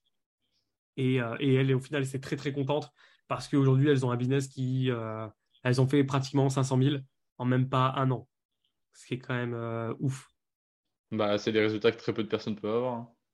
Que même moi, j'ai pas eu euh, en, un an et qu'elles, elles ont fait en démarrant de zéro. Donc, c'est insane, tu vois. Donc, évidemment, après ça, je peux pas encore les accompagner parce que bah, je suis pas la meilleure personne. Si elles veulent un accompagnement encore plus, plus au-dessus, qu'elles aillent voir des Américains ou des personnes qui font plusieurs millions à l'année, moi, c'est pas le cas pour moi. Donc, après, évidemment, il faut pas continuer toujours à vendre quelque chose à ses clients parce qu'ils nous font confiance et après à, à niquer un peu la relation parce qu'on peut pas trop délivrer à un moment, il faut aussi savoir euh, s'arrêter. C'est ça, à partir du moment où tu as tout, as tout donné, si tu n'as plus rien à donner, tu n'as plus rien à donner. Ça, exact. Et ça fait quoi Qu'est-ce que tu ressens comme émotion quand tu, quand tu closes ce genre de contrat? Ben, C'est ouf parce que tu dis que c'est pas possible avant. Tu dis que c'est pas possible. Moi, je me souviens, le moment où j'ai vendu ça, c'est le moment euh, où j'ai pris un accompagnement du coup à plus de 20 000 euros. Et c'est là où mon coach me disait, écoute, tu veux faire autant, il bah, va falloir que tu vendes aussi des offres à autant, tu vois. Et moi, je me disais, quoi, je vais devoir vendre des offres à plus de 10 000 euros, c'est impossible. Comment est-ce que moi, Axel Dury, dans mon petit corps, ma, petite tête, je vais pouvoir vendre des offres à plus de 10 000 Je me disais, c'est impossible. Et en fait, c'est marrant parce que la première personne à qui je l'avais proposé, et puis tu vois, il fallait l'autorité, il fallait que je pose mes couilles entre guillemets et que je dise, ah ouais, ouais. Et 10K. Et le mec me dit, OK, on peut payer en plusieurs fois. Je dis, non, non, on commence à partir du moment où tu as donné les 10K. Et après, je prends 10%. Donc, tu vois, il fallait quand même une, certitude en moi, etc. Et c'est ça aussi qui est bien d'avoir un coach, c'est qu'on a une certitude qui est au-delà de ce qu'on peut avoir tout seul, tu vois. Non, non, c'est 10K. S'il n'y a pas les 10K, on ne démarre pas. Et le mec se dit, putain, c'est quelqu'un, tu vois, je veux lui payer en plusieurs fois. Il me dit non. Tu vois, c'est quand même fou. Et au final, la personne à qui j'ai proposé m'a dit oui, mais ne l'a pas fait au final. M'a dit oui, il faut juste que je fasse un transfert d'argent, etc., d'un compte à un compte, etc. Mais je suis OK. Et au final, euh, il m'a dit bah, écoute, moi j'ai vu avec mon comptable, mon comptable m'a dit que ce n'était pas possible pour cette année-là, on va attendre l'année prochaine. Et après, il y a eu des séminaires, etc. On, a rediscuté ensemble. Il me disait moi je suis toujours OK, c'est juste que là j'ai d'autres projets, etc. sur le côté. Mais euh, au final, tu vois, il m'a dit oui sans vraiment le faire, mais ça m'a prouvé que c'était possible et que au moins un oui était possible. Et dans ma tête, du coup, je me suis dit putain, mais c'est possible. Le mec n'a pas bégayé parce qu'au final, j'ai ciblé des gens qui avaient de l'argent, des gens aussi qui, qui, étaient à l'aise, qui avaient une bonne relation avec l'argent et qui étaient OK pour, pour investir sur eux. Et au final, deuxième personne à qui je propose, c'était les gars que j'ai vus deux ans et demi après où on est parti sur une offre à 18 000, même si c'était, je crois, 7 500 et 15% euh, sur, sur, sur le chiffre d'affaires. Et après, troisième personne à qui j'ai proposé, c'était justement les clientes euh, à qui on a proposé une offre à, entre guillemets 55 000. Euh, et, c'est passé. Et quand c'est passé, pour moi, je me suis dit, waouh, tu vois. Je me suis dit, bah, maintenant, Axel, euh, tu as, une pression, tu as du poids sur les épaules. Ce que tu dois faire, c'est vraiment leur apporter un maximum de valeur parce que tu ne peux pas tolérer vendre une offre aussi haut de gamme et euh, apporter, ne pas apporter les résultats qui sont, qui sont promis derrière. Tu vois. ça... associé. Hein. Ouais, c'est ça. Donc ça fait plaisir, tu vois, évidemment. Tu te dis, waouh, j'ai passé un step. Mindset, j'ai passé un step. Niveau relation à l'argent, j'ai passé un step. Niveau estime de moi-même, j'ai passé un step. Mais par contre, derrière, ça a encore plus de responsabilité et de pression. Déjà que tu as la pression, euh, déjà nous, en vendant, au début, on vendait à 1000, 1500 euros. Déjà à ce niveau-là, j'avais déjà une certaine pression. tu sais, il y a des gens, nous, au bout d'un moment, on, banalise un petit peu les, sommes, c'est compliqué, mais tu sais, quand, quelqu'un te dit, ouais, j'ai pas les fonds pour 1500, euh, tout le monde a 1500 parce que toi, tu les as, mais en fait, des fois, on banalise, mais aujourd'hui, même avec, ce qui se passe dehors, etc., 1500 euros, des fois, même, 1000 euros, c'est énorme pour certaines personnes. Et, euh, après, tu as vraiment, euh, quand tu es, coach, tu as vraiment toute la vie de famille, tu as, énormément de responsabilités. Et ça, faut pas l'oublier aussi quand tu es coach, de pas s'en foutre, parce que putain, des fois, c'est. Des fois, c'est compliqué, même, même à gérer émotionnellement, donc euh, donc c'est ouf. Franchement, des, vendre des offres à ce prix-là, c'est incroyable, ça va être une putain de fierté pour toi. Bah ouais, c'est une belle fierté, surtout que je me dis 27 500, c'est au-delà de ça, euh, elles y ont cru, elles nous ont fait confiance et elles ont été chercher 200 000, tu vois, et je me dis putain, c'est fou, tu vois. Genre euh, le, gros up, euh, enfin les résultats que ça a pu leur apporter, au final, c'est aussi ça qui est ultra, ultra, ultra satisfaisant parce qu'on s'est dit, ok, évidemment, ça les challenge, elles, d'investir autant mais elles ont vraiment un putain de mindset. Et aujourd'hui, elles ont réussi. C'est aussi grâce à nous, mais c'est aussi grâce à leur mindset qui était vraiment impressionnant. et aussi l'engagement. Forcément, quand tu investis cette somme-là, toi-même, tu te dis putain, mais je ne peux pas. En fait, il n'y a pas de plan B. Je ne peux pas ne pas réussir. C'est soit je réussis, soit je meurs, tu vois. C'est jamais tu peux te dire j'ai investi 55 000 euros et au final ça n'a pas marché, tu vois. Il faut avoir des bons avocats ouais, il faut avoir des bons avocats. Et même nous, tu vois, pareil, de la même façon, on se dit, on ne peut pas vendre une offre à 55 000 et au final s'arrêter en cours de chemin parce que le, résultat n'a pas été là. Tu vois, c'était quatre mois et au final, on s'est dit, non, tu vois, on va vous accompagner jusqu'à ce que ce soit fait. Peu importe, ça prendra un an, peu importe, ça prendra deux ans, on s'en fout, tu vois, ça va être du dépassement de fonction, mais on ne se voyait pas se dire, bon, bah, désolé, vous ne l'avez pas fait, vous ne l'avez pas fait, c'est de votre faute. Alors que non, tu vois. Et donc, au final, ça a duré quatre mois et demi ou cinq mois. Donc, 15 jours ou 30 jours après, c'était terminé. Et au final, on a terminé ça à Dubaï, tu vois, parce qu'on est tous partis à Dubaï. Et c'est là où elles nous ont dit, bon, c'est bon, les 200K, on les a fait. Et on était en mode, waouh, putain, tu vois. C'était exceptionnel. Ça, ça, va être ouf. Ah, vous, avez, vous avez bu un coup, quoi. ouais, c'était, franchement, c'était, incroyable. Non, c'est génial, c'est génial. Je vais te poser une, dernière question, Axel. Je pense qu'elle va, être, euh, elle va être intéressante de fou. Si aujourd'hui, tu devais reprendre de zéro tout ce que tu as construit, ton business, etc., qu'est-ce que tu mettrais en place en priorité? Euh, si je devais recommencer de zéro avec de l'argent de côté ou si je redevenais Axel sans argent? Ah, euh, sans argent, sans argent. Ok. Euh, pour moi, c'est une offre haut de gamme. Une offre haut de gamme. Franchement, c'est simple et c'est au final, je pense que ce que vous aussi vous conseillez sur les réseaux, déjà, c'est d'être euh, aligné avec ce qu'on propose, tu. D'être dans une thématique où on sent vraiment qu'on est fait pour ça, où on sent vraiment que on va pouvoir apporter un maximum de valeur aux personnes qui sont en face de nous, qui ont un problème. Donc déjà, moi, c'est la cible. J'irai cibler des gens qui ont de l'argent, des gens avec qui j'ai envie de travailler, qui sont conscients qu'ils ont un problème et qu'ils ont envie de le résoudre. Pour moi, la cible, elle est ultra, ultra importante. Tout le monde en parle. Tout le monde peut dire à tout le monde, ouais, définissez votre cible, votre avatar, ceci, cela. Mais très peu expliquent pourquoi est-ce que c'est vraiment important de définir sa cible. Parce que tout tourne autour d'elle. Les offres tournent autour d'elle, le message marketing tourne autour d'elle, les stratégies marketing tournent autour d'elle. Tout tourne autour de l'avatar. Donc pour moi, ce serait de définir vraiment à 100% mon avatar et de cibler des gens qui ont de l'argent, avec qui j'ai envie de travailler et qui sont conscients qu'ils ont un putain de problème et qui doivent le résoudre. Parce que ceux qui ne sont pas conscients de leur problème, c'est très difficile de les éduquer. Leur prouver par A plus B que oui, ils ont un problème, absolument qu'ils le résolvent, etc. C'est une, perte de temps et d'énergie de fou. Alors que directement, quand on va cibler des gens qui sont conscients et qui disent bah moi justement je cherche la solution depuis un petit moment, je cherche des coachs, bah là c'est magnifique. Donc moi déjà ce serait la cible définir une cible à qui j'ai envie de taffer, qui a de l'argent et qui est prêt à investir parce qu'elle est consciente de son problème. C'est définir du coup une offre irrésistible avec une garantie de malade. Parce que tellement convaincu que ce que je peux proposer, de me dire derrière, la personne ne prend pas de risque. C'est moi qui prends un risque au final à l'accompagner. Et après, ben, communiquer sur les réseaux et faire la prospection en masse, là où se trouve mon avatar. C'est là où tout à l'heure on parlait, tu vois, de ouais, c'est bien d'avoir un profil qui est optimisé. Du coup, évidemment, j'optimiserai mon profil. Mais mm. c'est super important aussi de savoir où se trouve son avatar et de pouvoir aller le chercher à cet endroit-là avec la bonne intention, la bonne énergie. Tu vois, une énergie pas dans le manque. Parce que c'est marrant, tu me disais tout à l'heure, euh, nous aussi, moi aussi, quand je prospectais avant, c'était mécanique un peu, tu vois, c'était pas vraiment moi-même, etc. etc. Ouais, ouais, Même tes clients, peut-être, etc. Et moi, je me suis rendu compte que quand on prospectait avec une énergie de manque d'argent, de j'ai pas beaucoup d'argent, il faut absolument que je trouve des clients, sinon je suis dans la merde, etc on ne prospecte pas du tout de la même façon que quand au final on n'a pas besoin de clients. C'est quand, tu vois, c'est comme, c'est comme les femmes. Tu es célibataire, tu vois, tu n'as personne qui vient vers toi. Et à partir du moment où tu es en couple, tu as des meufs qui viennent vers toi et tu dis putain, mais qu'est-ce qui se passe? Pourquoi les meufs ne venaient pas vers moi en fait quand j'étais célib, tu vois? Mais en fait, c'est, ça, tu vois. Quand tu es célib, tu es dans le manque, tu as envie, etc. Ah, tu es comme un chien, tu vois. Et au final, et c'est pareil pour ceux qui n'ont pas d'argent, alors que quand au final, tu es en couple, tu es tranquille, tu n'as pas besoin. Et c'est là où au final, tu es dans l'abondance et où du coup, tu attires. Et pour moi, c'est vraiment d'être ça, tu vois, d'être dans ce, sentiment d'abondance, de ne pas avoir besoin d'argent, d'aller connecter avec des gens par simple sympathie. Et évidemment, bien sûr, c'est leur faire comprendre qu'on peut vraiment les aider. Mais c'est d'être en mode chill, en mode, j'ai pas vraiment besoin de toi, c'est plus toi qui as besoin de moi, tu vois. Et ça, les jeunes entrepreneurs l'oublient un peu et inversent un peu la tendance, du genre, j'ai besoin que tu prennes mon programme, plus que toi, tu as besoin de mes services. ça, c'est un problème, mais tu l'as trop bien défini. C'est euh, en gros, tu, es attiré parce qu'il est inaccessible. Et quand tu deviens inaccessible, même si tu, vas directement euh, démarcher quelqu'un, dans la conversation, si tu sens que, es, euh, que si la personne sent que tu es inaccessible, elle va être ultra attirée par toi et c'est normal. Tu disais, une fois que tu es en couple, bah, tu n'es plus accessible. Donc là, tout de suite, on devient attiré par toi. Et en vrai, c'est complètement logique logique. Donc moi, je ferais ça, tu vois. J'irais dans une vraie énergie d'abondance, comme si en fait, euh, j'avais pas besoin d'eux, et comme si j'étais déjà limite millionnaire, tu vois. En mode tranquille. Qu'on travaille ensemble, qu'on travaille pas ensemble, c'est pas grave, je m'en fous. Mais en tout cas, je serais ravi de pouvoir échanger avec toi, parce que pour moi, le réseau, c'est important. Donc euh, discutons, et puis si on a envie de travailler ensemble, on travaille ensemble. Si on n'a pas envie, on n'a pas envie.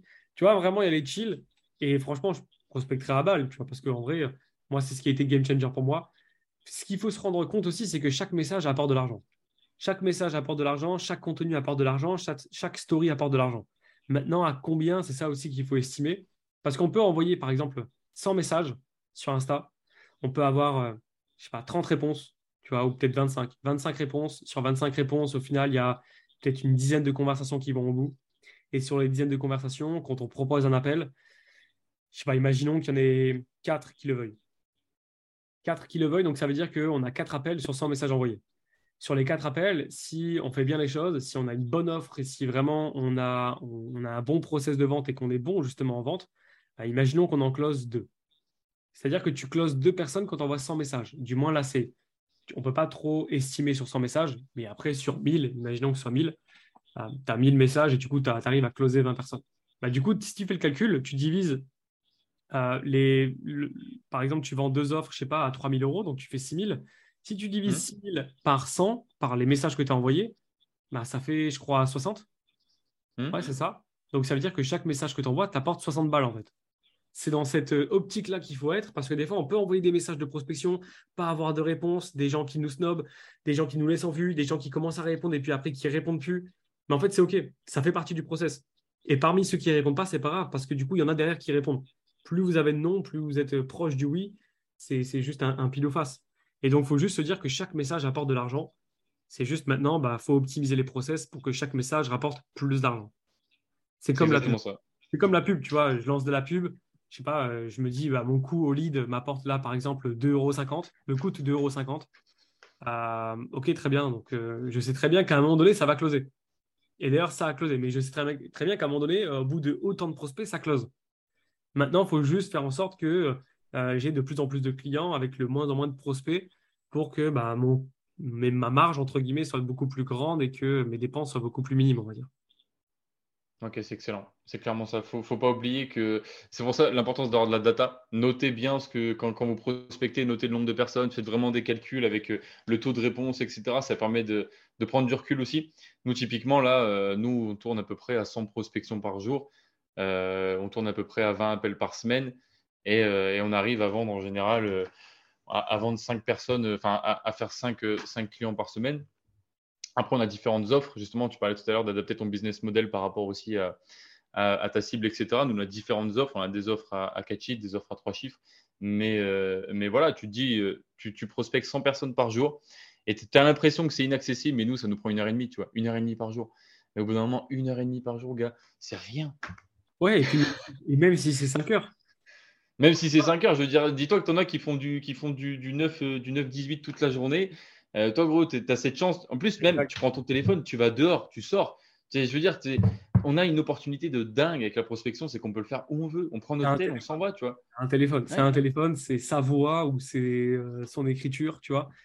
C'est un truc de fou. Et même si ça prend 5 heures, en fait, c'est la priorité. Un business, on n'oublie pas, une entreprise, c'est une organisation à but lucratif, tu vois. Donc, ça doit faire de l'argent. Ah ouais, pour moi, les deux, les deux priorités, euh, les deux actions, les deux tâches sur lesquelles l'entrepreneur doit, doit, se focaliser, surtout un solopreneur, c'est un, les coachings.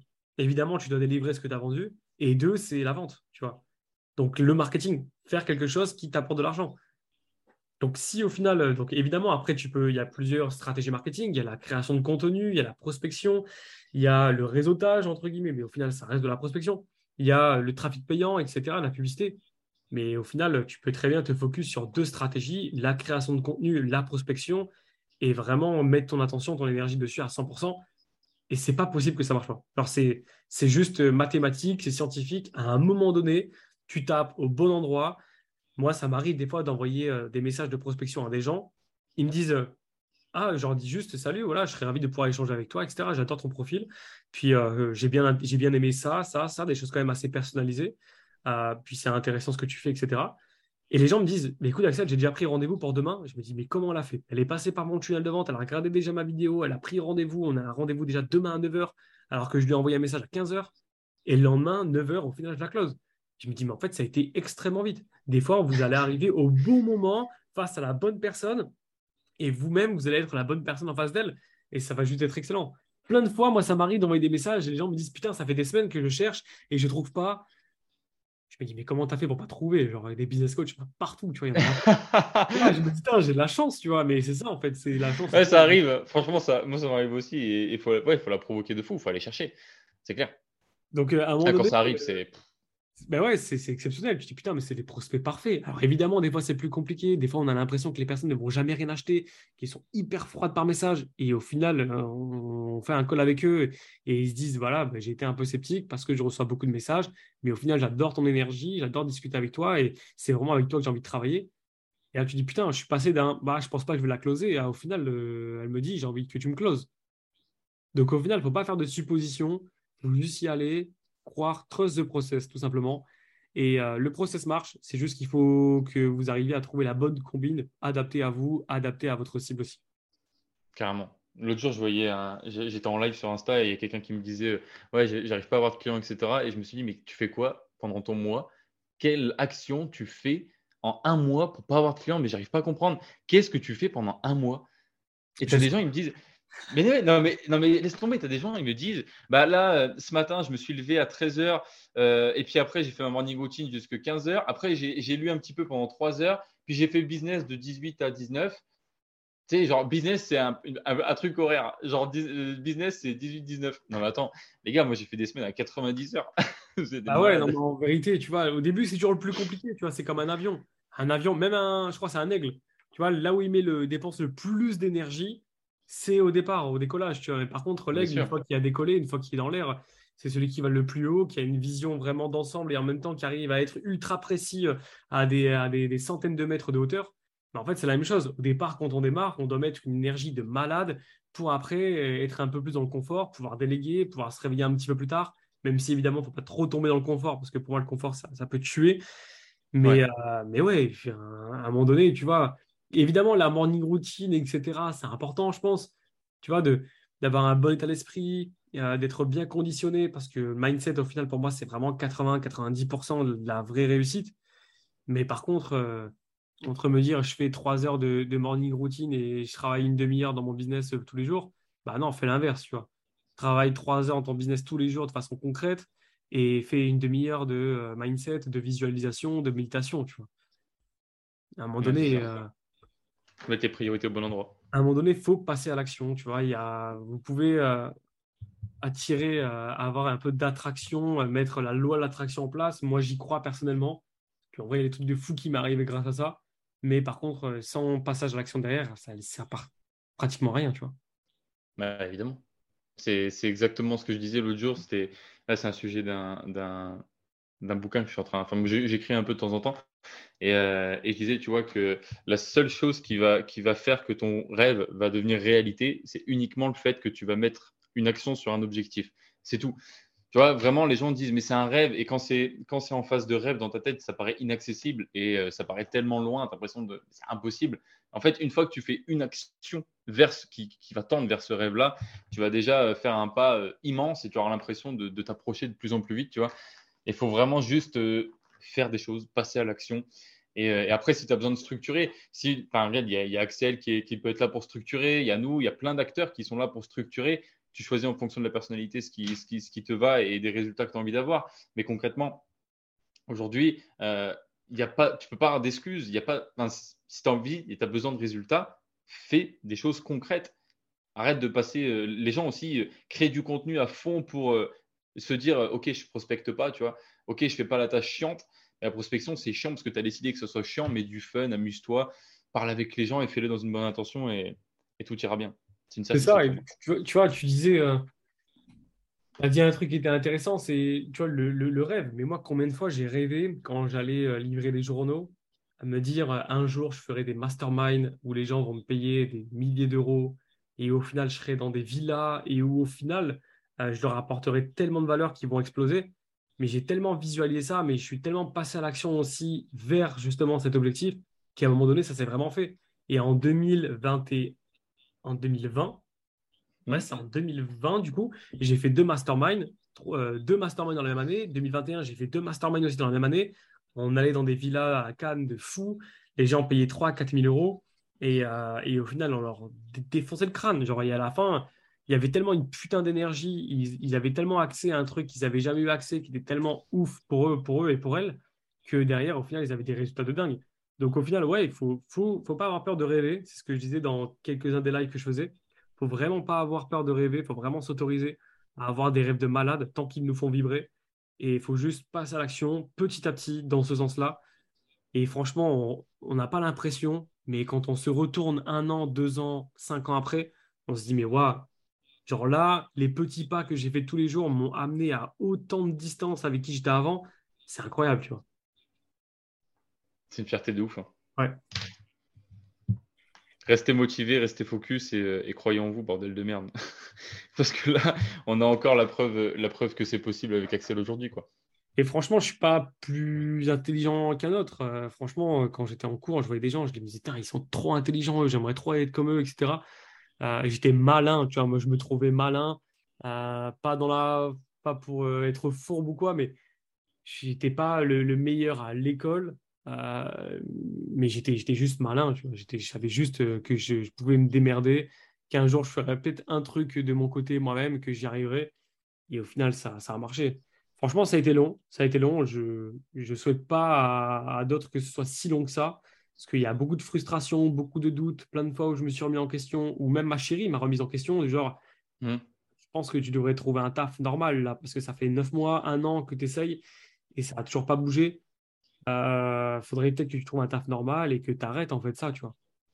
Mais au final, c'était décisif, c'était indispensable qu'elle me dise ça pour que je me dise, putain, il faut que j'arrête de me branler et il faut que j'arrête de, faire des tâches au final qui ne me rapportent pas d'argent. Il faut vraiment que je me concentre beaucoup plus à faire des tâches qui me rapportent de l'argent, plutôt qu'à créer une formation pendant 5 ans, à créer des e-books, etc. Alors qu'au final, je ne vais pas avoir de trafic. Bah putain, va prospecter, va vraiment en face des gens et propose-leur ta putain d'offre. C'est dur, c'est pas facile plutôt. Ça fait peur d'aller face à des gens, leur dire je vais leur proposer un truc, ça tombe, il va dire c'est de la merde, je ne veux pas travailler avec toi mais c'est le meilleur moyen de progresser. Donc c'est pour ça, pour moi, n'importe qui doit aller euh, vers ce qui lui fait peur, tu vois. Parce qu'au final, c'est juste que c'est là où tu dois aller, tu le sais depuis 10 ans. Et quand tu auras été, que tu l'auras fait, tu diras, putain, je savais que c'était là où je voulais aller, j'aurais dû le faire avant. C'est juste ça. Complètement. Donc ouais, allez, euh, merci. avec plaisir, avec plaisir. J'allais juste finir sur aller vers vos peurs. non, mais vas-y.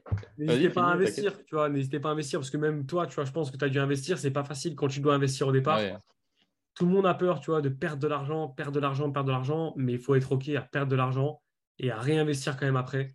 Parce qu'à un moment donné, euh, vous investissez au bon endroit et c'est là où c'est game changer. Carrément. Je mettrai tous tes, tous tes réseaux, euh, Axel, en description. Tu es sur quoi, toi? Principalement Instagram. Ok. T'as pas YouTube, etc.